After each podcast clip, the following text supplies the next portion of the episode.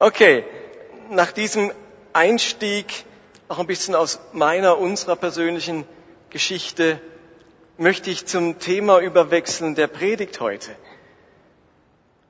Glaubensentwicklung habe ich es genannt. Wie entwickelt sich eigentlich unser Glaube? Wie sollte sich Glaube entwickeln? Und es ist völlig klar, unser Glaube, der soll und darf nicht an dem Punkt stehen bleiben, wie er angefangen hat. Irgendwann findet man zum Glauben und wenn dann ein paar Jahre vergehen, dann muss man sich überlegen, hat sich dieser Glaube verändert? Ist dieser Glaube weitergekommen? Und Paulus schreibt im Korintherbrief, darum wollen wir uns auch von allem trennen, was unseren Körper und unseren Geist verunreinigt. In Ehrfurcht vor Gott wollen wir immer mehr so leben, wie es ihm gefällt. Immer mehr so leben, wie es Gott gefällt. Und ich habe mir die Frage gestellt, ich bin tatsächlich dieses Jahr 30 Jahre Christ. Vorher habe ich ohne Gott gelebt lebe ich immer mehr so, wie Gott es mir gefällt? Wie hat sich mein Glaube entwickelt? Und ich muss vielleicht eines noch vorausschicken.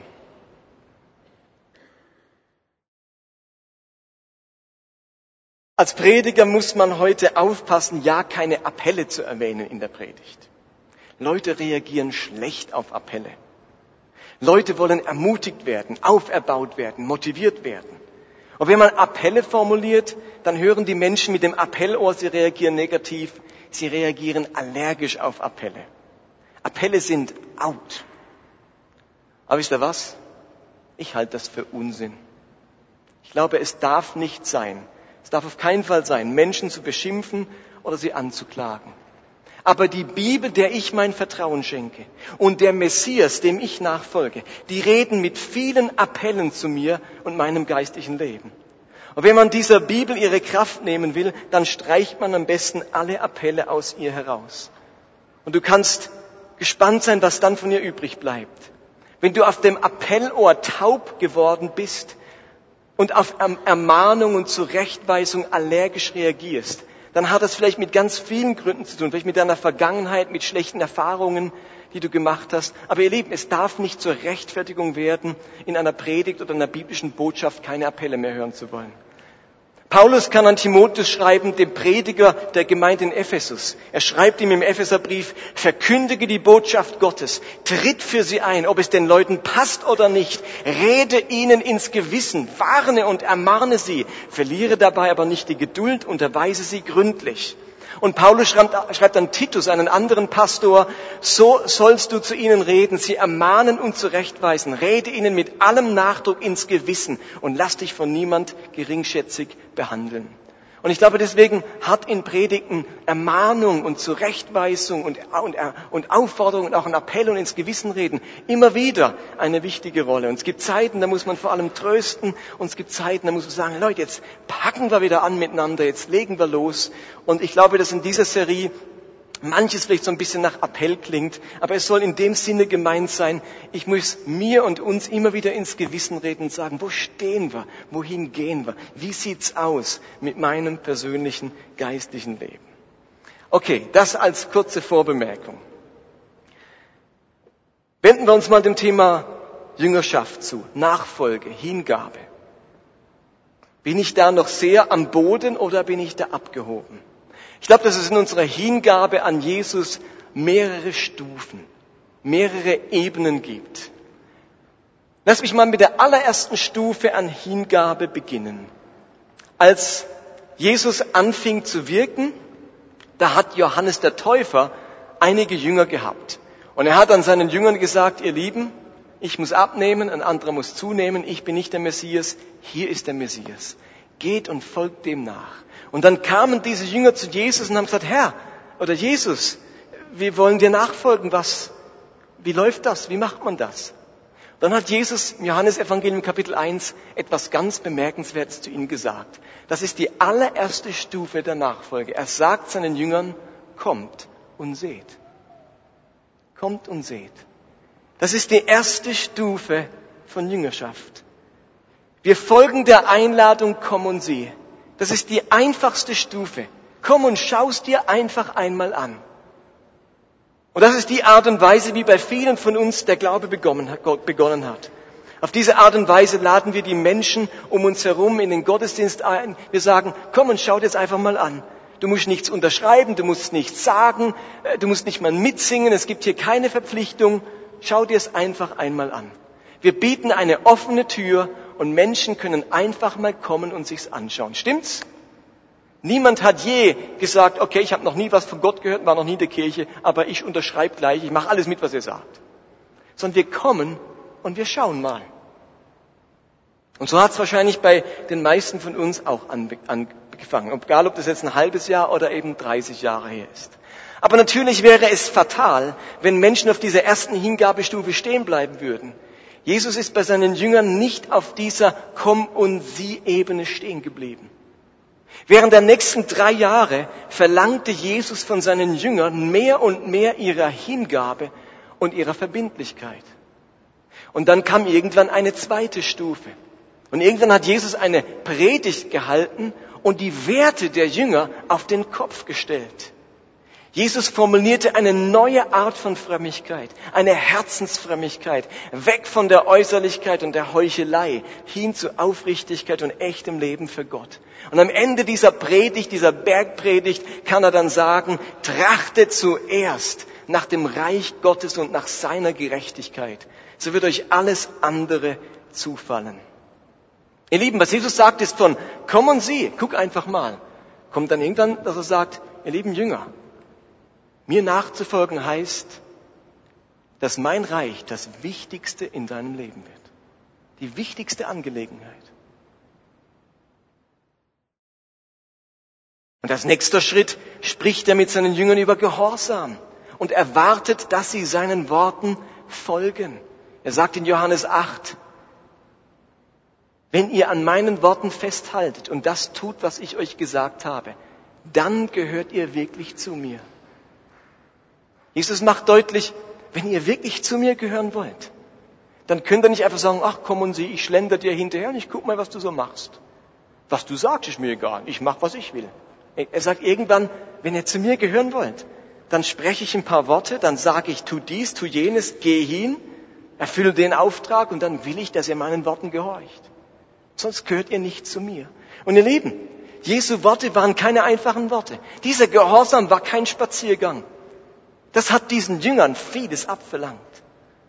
Und dann ging er wieder einen Schritt weiter und verkündigt seinen Jüngern, dass sie radikale Nächstenliebe leben sollen. Sie sind verpflichtet, einander so zu lieben, wie Christus sie geliebt hat. Und in Johannes 13 sagt er dann, heute gebe ich euch ein neues Gebot. Liebt einander. So wie ich euch geliebt habe, so sollt ihr euch auch untereinander lieben. An eurer Liebe zueinander wird jeder erkennen, dass ihr meine Jünger seid. Und ihr Lieben, das war für die Jünger damals nicht einfacher wie für uns heute. Liebe war schon immer anstrengend denen gegenüber, die wir als nicht so liebenswert empfinden. Oder denen gegenüber, die uns verletzt haben oder die anderer Ansicht sind als wir. Aber genau diese anstrengende Liebe macht Jesus zum Markenzeichen seiner Jünger. Und der Kreis derer, die ihm nachgefolgt wurden, wurde immer enger.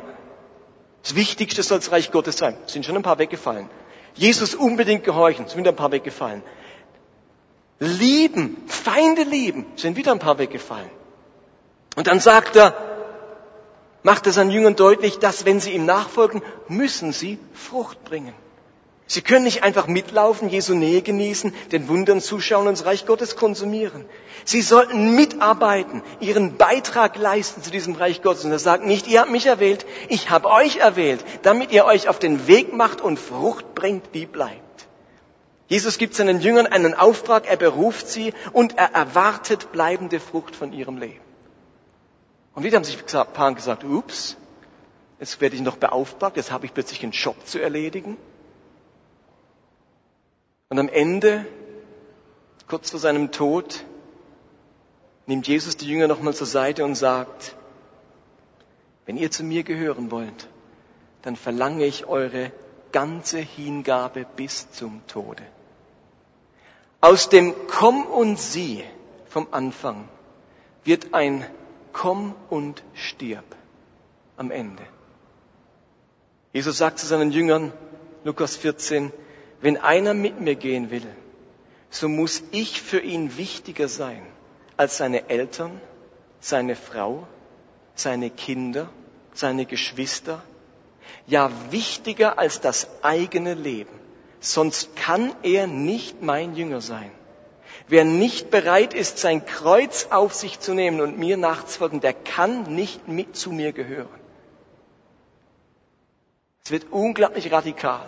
Aus dem Komm und Sie, guck dir es einfach mal an, komm mal mit, schau dir an, wer ich bin und was ich mache, wird am Ende ein Komm und stirb. Stirb dir selbst gegenüber und allem anderen im Leben. Ich muss das Allerwichtigste sein, wichtiger als dein eigenes Leben. Und im Johannesevangelium sagt er, wenn das Weizenkorn nicht in die Erde fällt und stirbt, bleibt es ein einzelnes Korn. Wenn es aber stirbt, bringt es viel Frucht. Wer an seinem Leben festhält, wird es verlieren. Wer aber sein Leben loslässt, wird es für alle Ewigkeit gewinnen. Ihr Lieben, das ist radikal. Das klingt wirklich anders als das anfängliche Kommen Sie. Jesus verlangt von seinen Jüngern die Entwicklung ihres Glaubens. Sie haben sich verrechnet, wenn sie dachten, dass Nachfolge Jesu bedeutet, einfach zuzuschauen und mitzuerleben, was dieser großartige Jesus an mir tut und an der Welt. Jesus wollte keine billige Nachfolge. Jesus wollte nicht jeden dabei haben. Er hat sich nicht gescheut, deutliche Worte zu finden und einem, und einen nächsten Level an Verbindlichkeit und Hingabe von seinen Jüngern zu fordern. Und nachdem er von diesem Sterben und dieser völligen Hingabe gesprochen hat, wendet er sich ein Jünger an seine Jünger und sagt Folgendes, Lukas 14. Stellt euch vor, jemand möchte einen Turm bauen. Wenn er dann nicht vorher die Kosten, wird er dann nicht vorher die Kosten überschlagen? Er wird doch nicht einfach anfangen und riskieren, dass er bereits nach dem Bau des Fundaments aufhören muss. Die Leute würden ihn auslachen und sagen, ein Turm wollte er bauen, aber sein Geld reicht nicht mal fürs Fundament. Oder stellt euch vor, ein König muss gegen einen anderen König in den Krieg ziehen. Wird er dann nicht vorher mit seinen Beratern überlegen, ob seine Armee mit 10.000 Mann die feindlichen Truppen schlagen kann, die mit 20.000 Mann anrücken? Wenn nicht, dann wird er, solange der Friede noch nicht, noch weit entfernt, äh, die Feinde noch weit entfernt sind, Unterhändler schicken, um über einen Frieden zu verhandeln. Überlegt auch ihr vorher, ob ihr wirklich bereit seid, alles für mich aufzugeben und mir nachzufolgen. Sonst könnt ihr nicht meine Jünger sein. Es sind knallharte Stellen, wo Jesus sagt, ihr könnt nicht beim Kommen und Sie stehen bleiben. So könnt ihr anfangen. Aber euer Glaube, eure Nachfolge muss sich entwickeln. Und ihr müsst euch überlegen, möchte ich diesen Weg gehen? Will ich am Schluss, will ich mich auf den Weg machen, auf den Prozess einlassen, wo ich tatsächlich bereit bin, alles für Jesus aufzugeben und mein eigenes Leben, meinen eigenen Willen loszulassen. Und lange nicht alle Jünger waren bereit, diesen Preis zu bezahlen.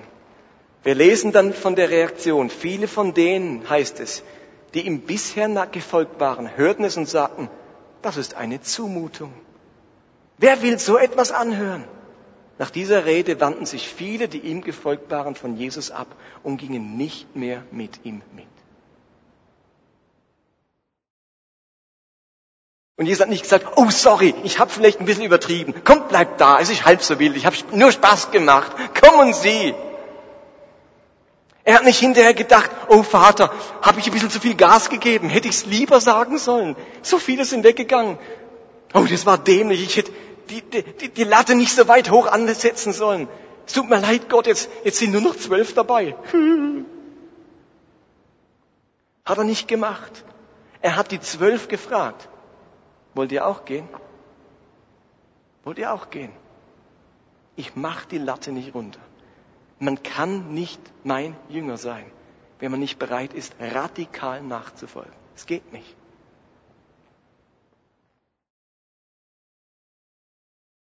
Ich weiß nicht, wo du oder wie lange deine Reise im Glauben schon dauert.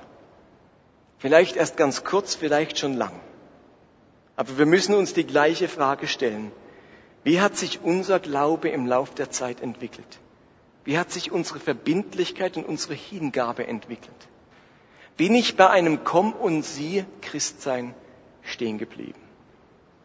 Und ihr Lieben, ich glaube, dass der Glaube, oder ich meine, dass der Glaube für manchen Christen im Lauf der Zeit zum Hobby geworden ist, zur Nebenbeschäftigung. Neben vielem anderen bin ich auch noch gläubig.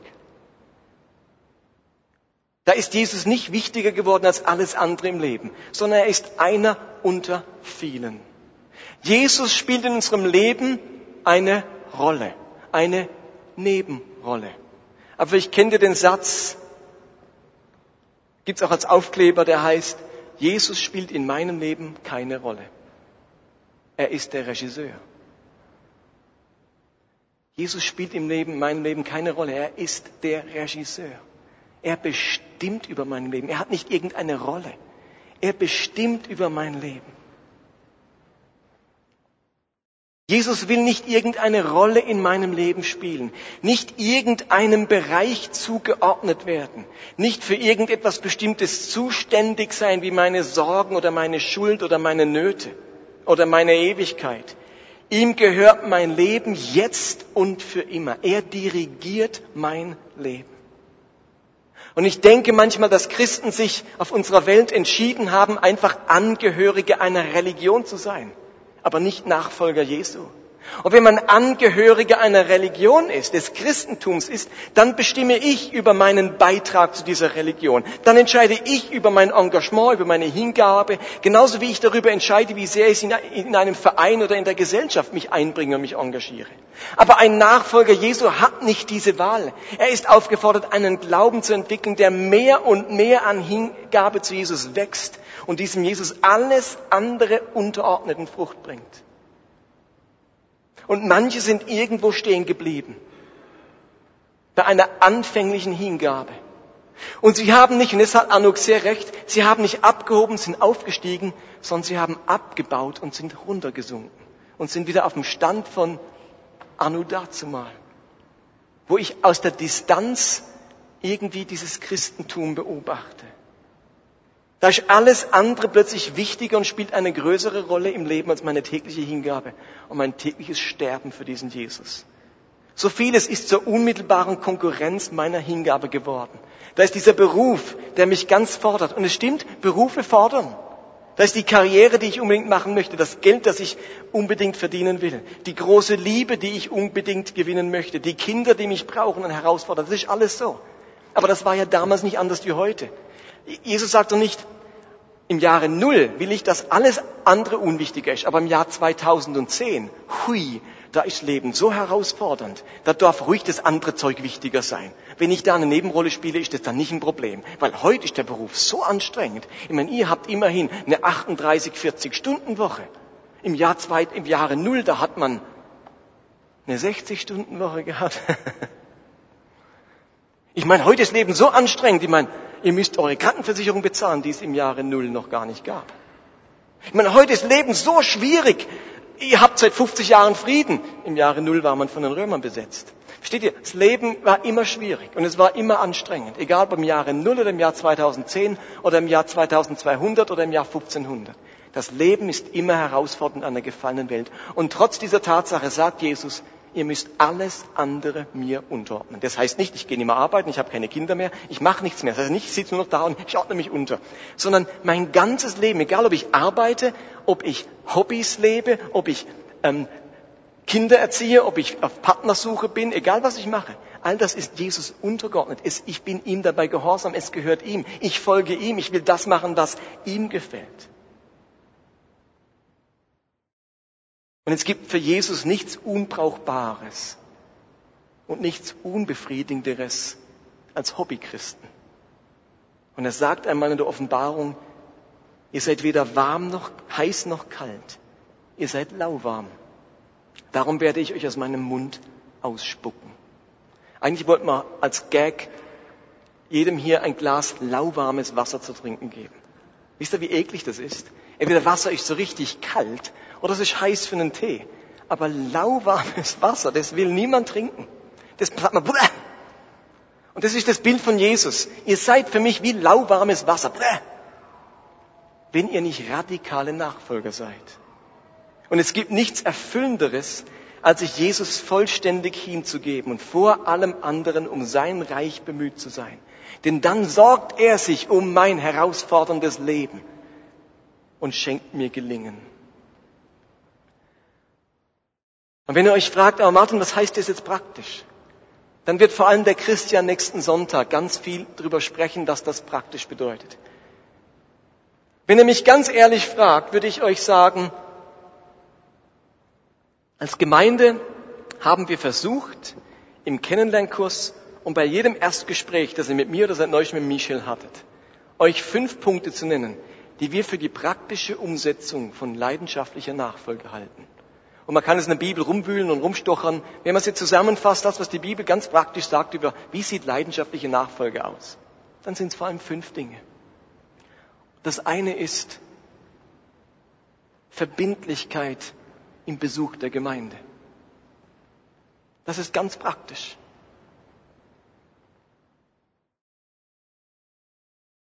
Über viele Jahre, das hat der Christian letzten Sonntag auch schon gesagt, hatten wir viel mehr Gottesbesucher als Mitglieder.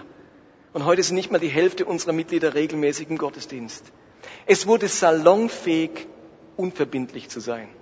Und wenn es früher einmal klar war, egal von welcher Kirche ihr kommt, dass um 10 oder um 17.30 Uhr Gottesdienst ist, dann ist das heute schon lange nicht mehr klar. Es ist nur noch klar, wenn nichts anderes an diesem Zeitpunkt stattfindet.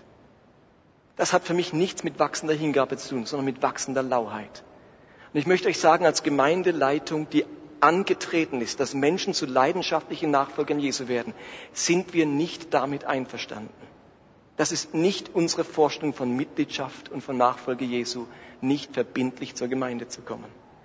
Im Hebräerbrief heißt es, verlasst nicht eure Versammlungen, wie etliche zu tun pflegen.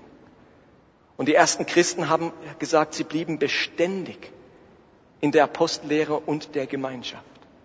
Ich glaube, es ist eine praktische Auswirkung von leidenschaftlicher Nachfolge, dass ich nicht komme und gehe, wann ich will, sondern dass ich verbindlich bin.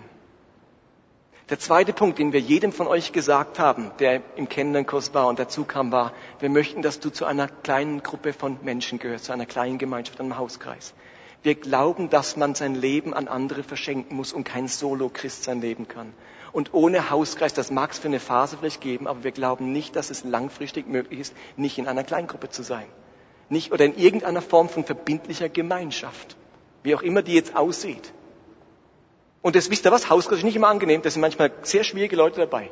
Aber uns wurde nie versprochen, dass nur sympathische Menschen mit uns auf dem Schmalweg unterwegs sind. Das dritte war, dass wir uns mit unseren Gaben und Fähigkeiten einbringen. Dass wir vom Gast zum Gastgeber, vom Zuschauer zum Mitspieler werden. Und ich weiß doch, wie es ist jetzt demnächst, wenn die WM beginnt. Wir sind alle Experten. Wir sitzen vor dem Bildschirm und sagen, schieß! Gib doch ab! Mensch, das war doch ein Foul. Wir sitzen dort und wissen ganz genau, wie es funktioniert.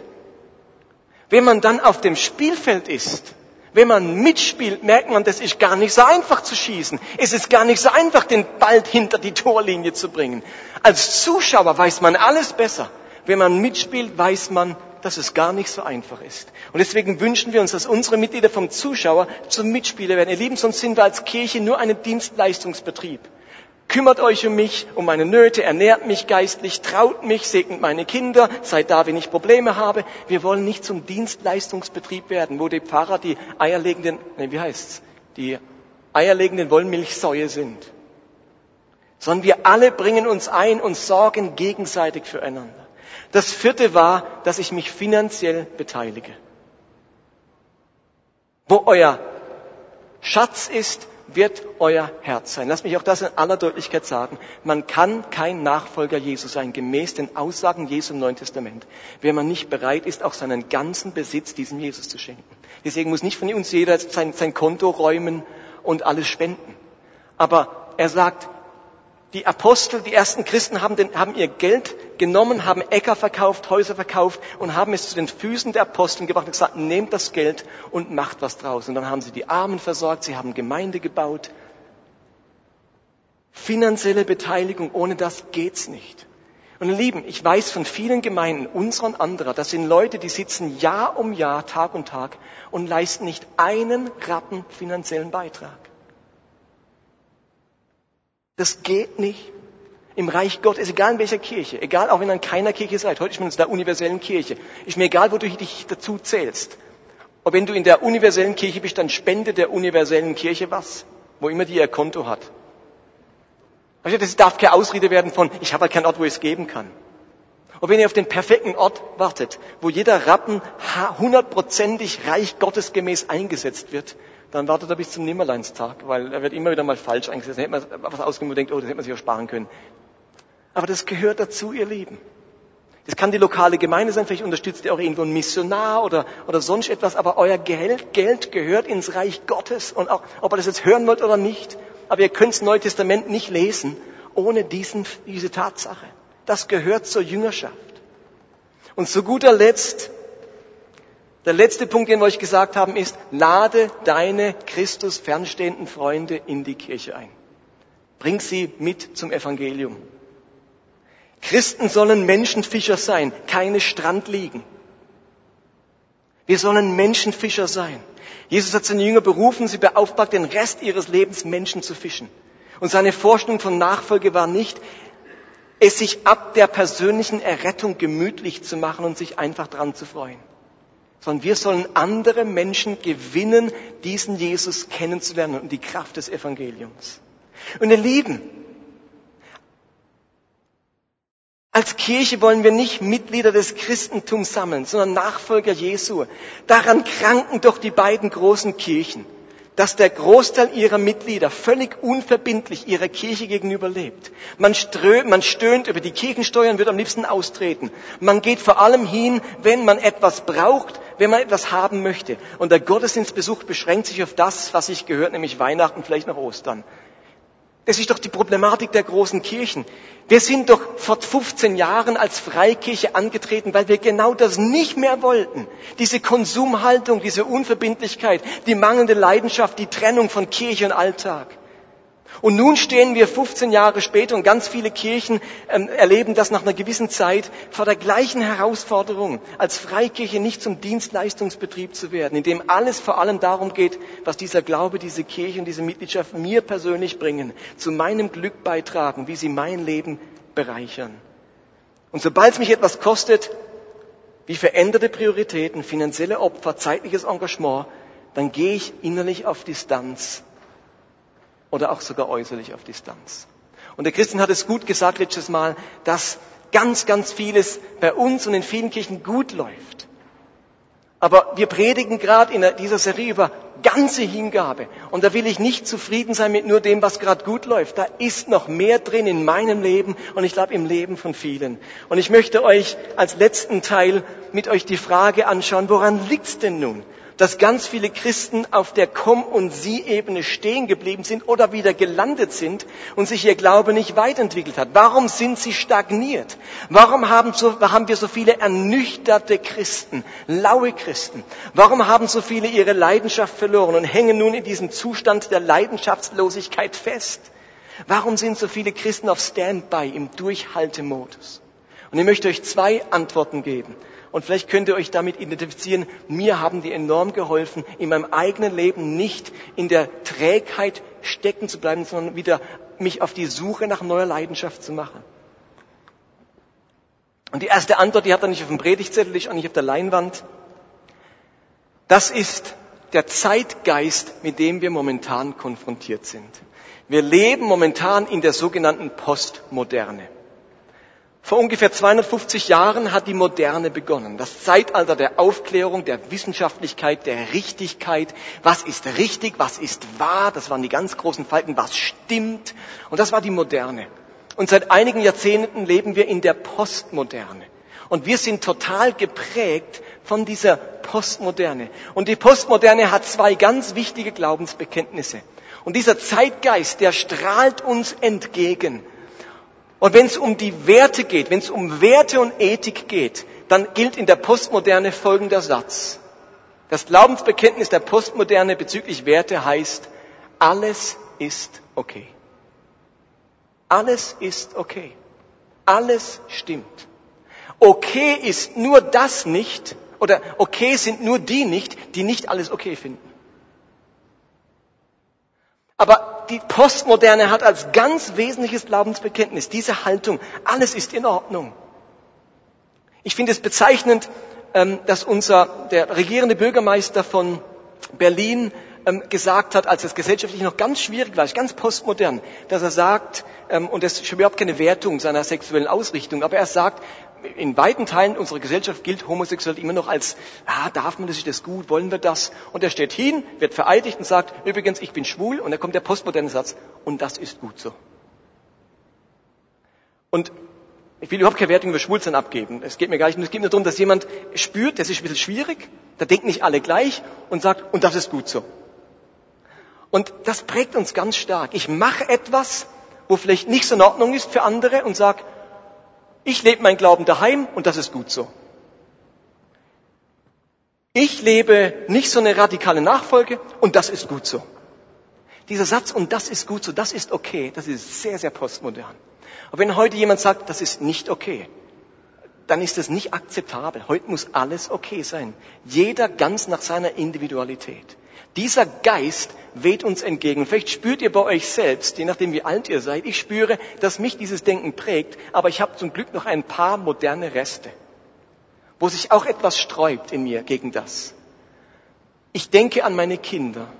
Ihr Lieben, wenn es für meine Kinder keinen Ort gibt, wo ihnen Werte vermittelt werden, wo ihnen gesagt wird, nicht alles ist okay, dann werden sie ungeheure Schwierigkeiten haben, Nachfolger Jesu zu werden, die das befolgen, was im Neuen Testament steht weil dann alles okay ist. Und ich merke, wie es mir selber so geht. Und wenn ich nicht so ein paar Reste hätte aus meiner Kindheit, wo ich eben noch in, sehr, in einer moderne, nicht postmoderne Jungschar hatte, dann, dann wäre es auch ganz schwierig. Okay, erster der Gedanke der Postmoderne. Zweites Glaubensbekenntnis der Postmoderne betrifft die Motivation der Menschen. Postmoderne Motivation lautet, was bringt es mir? Was springt für mich dabei raus? Das ist das große Glaubensbekenntnis der Postmoderne in Bezug auf Motivation. Was bringt es mir? Und wenn ihr in euch hineinhört, werdet ihr merken, dass dieser Gedanke sich einschleicht in unser Denken andauernd. Wir sollen irgendwas tun. Ich soll irgendwas machen. Und wir fragen uns, was bringt es mir? Was bringt mir das? Was kostet mich das? Und dann fängt ein innerer Konflikt an und mal gewinnt der, mal gewinnt der.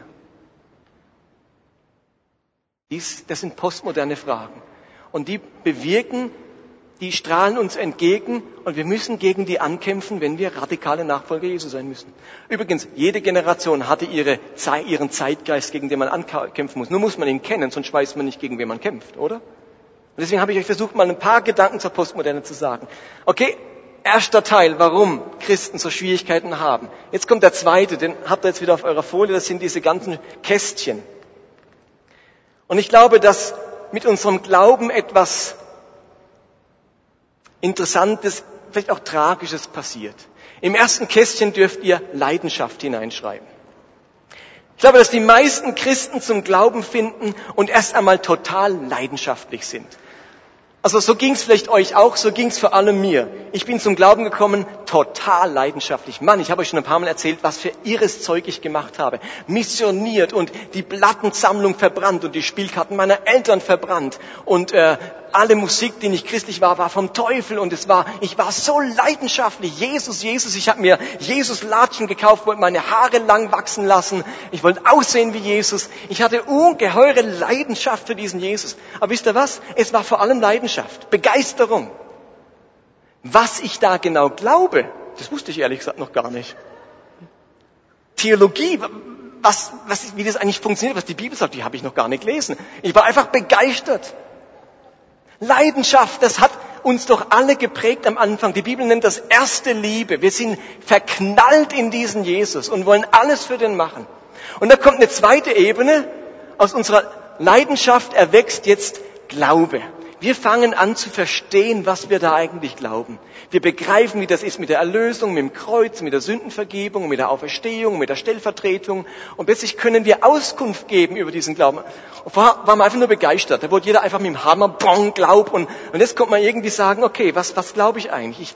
Ich, ich schilder dir meinen Glauben und dieser Glaube, der hängt an der Leidenschaft. Das ist ein leidenschaftlicher Glaube. Der ist geboren aus dieser Leidenschaft.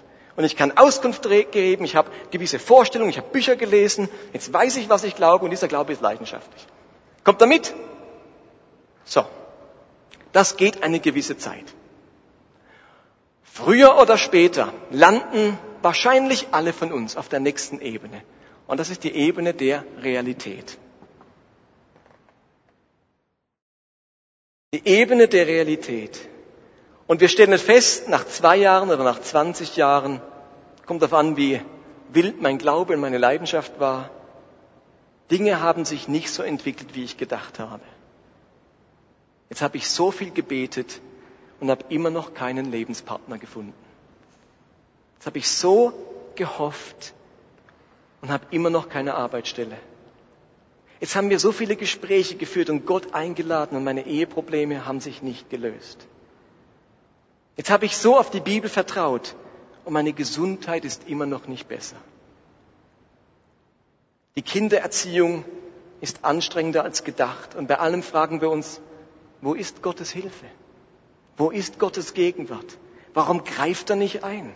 Warum erlebe ich nicht mehr, dass er mir hilft? Warum erlebe ich nicht mehr mit ihm? Warum immer noch die vielen Probleme? Und das Gefühl, das sich einstellt, ist das Gefühl von im besten Falle Ernüchterung oder Enttäuschung oder im schlechtesten Falle Frustration.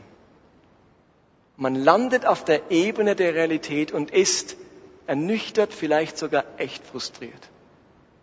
Und vielleicht bist du gerade auf dieser dritten Ebene. Und jetzt passiert etwas. Man merkt irgendwann, und dann predigt so ein, jemand wie der Martin Benz und macht lauter Appelle, da denkt man sich, Mensch, der hat recht, der hat recht, der hat recht, ich muss wieder leidenschaftlich werden. So, jetzt werde ich wieder Leidenschaft. Und dann, jetzt nehme ich mir die Bibel wieder vor und morgen stelle ich mir den Wecker auf 5 Uhr und dann lese ich und nach dem zweiten Morgen bin ich so müde, dass ich es wieder sein lasse. Und jetzt gehe ich in den Gebetsabend, ich bete wieder mehr und nach einem Gebetsabend denke ich, hui, war das anstrengend. Also bin ich froh, wenn, dass es erst wieder nächsten Monat ist. Und, und wir versuchen es wieder und wir glauben wieder für unsere Heilung. Wir glauben wieder, dass wir einen Partner finden. Wir glauben, dass, dass sich die Probleme ändern.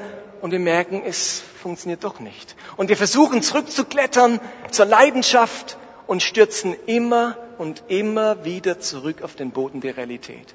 Und Lieben, jetzt passiert was Interessantes. Irgendwann habe ich es satt, es zu versuchen und mir zu sagen, okay, Schwamm drüber, Augen zu und durch, ich will wieder leidenschaftlich sein. Irgendwann habe ich satt. Und jetzt jetzt, jetzt gibt es nur noch zwei Möglichkeiten. Die tragische Möglichkeit ist die, wenn ich es lang genug versucht habe, wieder leidenschaftlich zu werden und es nicht schaffe, rutsche ich ab in den Zynismus. Nächste Ebene, ich werde zynisch. Kennt ihr das? Diese Christen, die da kommt man und sagt, Mann, Gott hat echt gewirkt, der Herr hat mein Gebet erhört oder hey, du musst mal zu der Konferenz, das ist der Hammer, was Gott tut. Und innerlich denken diese Christen, komm, erzähl nichts. Äußerlich lächeln sie, ah, preis den Herrn hin, mit so einem versteinerten Lächeln. Und innerlich denkt man, hey, muss man es gar nicht erzählen. Ich glaube sowieso nicht mehr. Vielleicht bei dir, nicht bei mir. Und man wird innerlich zynisch. Man kann es wie nicht mehr glauben. Man mag es nicht mehr glauben. Und im schlimmsten Falle wird man nicht nur zynisch distanziert, sondern man verliert den Glauben. Man lässt es bleiben. Das ist die schlechteste Entscheidung. Ich finde sie verständlich, aber ich kenne viele Christen, die im Laufe der Zeit zynisch geworden sind, die ihre Bemerkungen machen, denen man ansieht, dass sie das nicht mehr so können. Es gibt aber noch einen anderen Weg. Und ich glaube, den Weg habe ich versucht für mich zu gehen. Ich habe lange gemerkt, ich komme da nicht zurück. Ich kann nicht zurück zur ersten Liebe. Übrigens, ist euch bewusst, dass man nicht zur ersten Liebe zurück kann. Ich möchte euch heute austreiben, die Flausen. Ihr habt gestartet mit erster Liebe. Man kann nicht zurück zur ersten Liebe. Erste Liebe ist erste Liebe. Die Bibel sagt auch nicht, sie sagt, ich habe gegen dich, dass du die erste Liebe verlassen hast. Es heißt im nächsten Satz nicht, kehr zurück zur ersten Liebe, sondern es heißt, tu Buße und tu die ersten Werke. Das heißt nicht die erste Liebe. Ihr Lieben, da kann man nicht zurück. Man kann nicht zurück zur gleichen Leidenschaft, die man einmal hatte. Aber was geschehen muss ist, und ich musste das die letzten Jahre für mich vollziehen, ich musste einen neuen Glauben entwickeln. Ich musste meinen alten Glauben überdenken und mich überlegen, mir überlegen, glaube ich das, was ich bisher geglaubt habe? Muss ich neue Überzeugungen gewinnen? Muss ich die Bibel neu lesen? Muss ich mein Bibelverständnis ändern? Ich muss meinen Glauben reflektieren, überdenken. Mein Glaube muss in der Realität verwurzelt sein, nicht in einem Wolkengebäude. Alles muss ich in Gottes Hand legen und ich muss mich versöhnen mit der Realität, die ich vorfinde. Ich kann nicht ständig Glaube und Realität wie Feuer und Wasser haben. Ich muss irgendwann zum Punkt kommen, wo meine, mein Glaube versöhnt ist mit meiner Realität. Und wo ich spüre, so wie mein Leben ist, so wie es abläuft, so muss ich glauben können und nicht irgendwie ein anderes Leben haben müssen, damit mein Glaube funktioniert. Ich habe nur dieses Leben. Und ich habe meinen Glauben überlegt, ich glaube manche Dinge nicht mehr, die ich nicht mehr so, wie ich sie früher geglaubt habe. Ich habe neue Überzeugung gewonnen. Und ich habe gemerkt, plötzlich habe ich einen Glauben, der funktioniert. Der hat wieder Kontakt zu meiner Realität der wurzelt in meiner Lebensrealität. Der macht mir Hoffnung für mein Heute und Jetzt. Und ich musste mit vielen Gesprächen, mit Lesen, mit Bibeln neu anschauen, entdecken, habe ich Mist geglaubt oder habe ich was geglaubt, wo ich falsch verstanden hatte? Hatte ich was geglaubt, wo man am Ende nur enttäuscht werden konnte? Es ist ähnlich wie in der Ehe. Irgendwann muss ich überlegen, habe ich das richtige Bild meines Ehepartners oder bin ich dauernd enttäuscht von meinem Ehepartner, weil ich völlig falsche Erwartungen an ihn hatte. Ich hatte ein falsches Bild von ihm. Und dann muss man das Bild korrigieren und plötzlich hat der Ehepartner wieder eine Chance, mich nicht zu enttäuschen, weil ich ihn realistisch und echt sehe. Und das musste mit meinem Glauben passieren. Ich kann das jetzt nicht schildern, was da alles dazugehört. Ihr müsst euch auf eure eigene Suche machen. Wie muss Glaube für mich aussehen? Wie muss die Bibel heute zu mir reden, dass der Glaube wieder funktioniert? Und wenn man dann einen Glauben hat, der verändert ist, der neu ist, der funktioniert, wisst ihr, was dann passiert? Dann begeistert einen dieser Glaube wieder.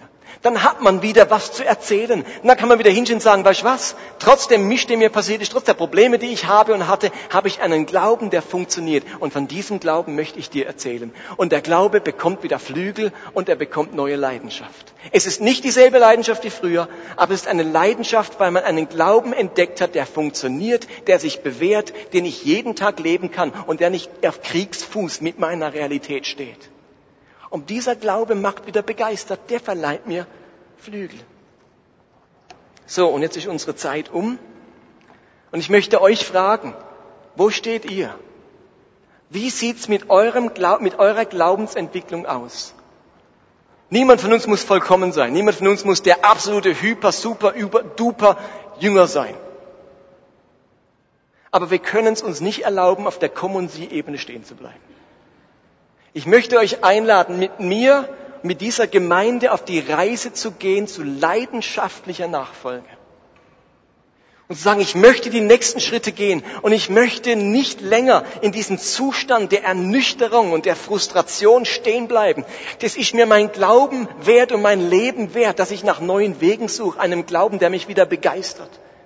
Sich auf diese Reise machen, das ist eure Reise, aber wir können sie miteinander gehen.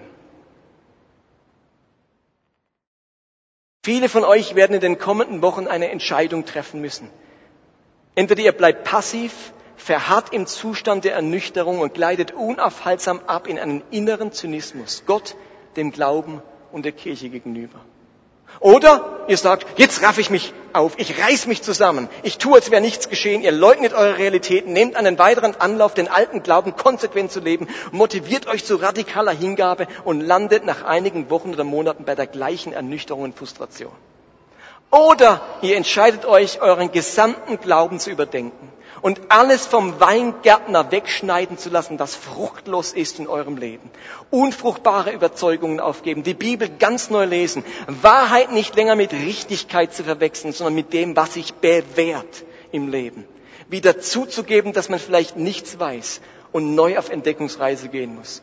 Glaubenssturheit aufgeben und wieder offen zu werden für das, was Gott für mich hat. Und ich glaube, dass wir dann erleben, dass unser Glaube uns wieder beflügelt dass er sich versöhnt mit der Realität und dass er wieder ansteckend wird und begeistert. Amen.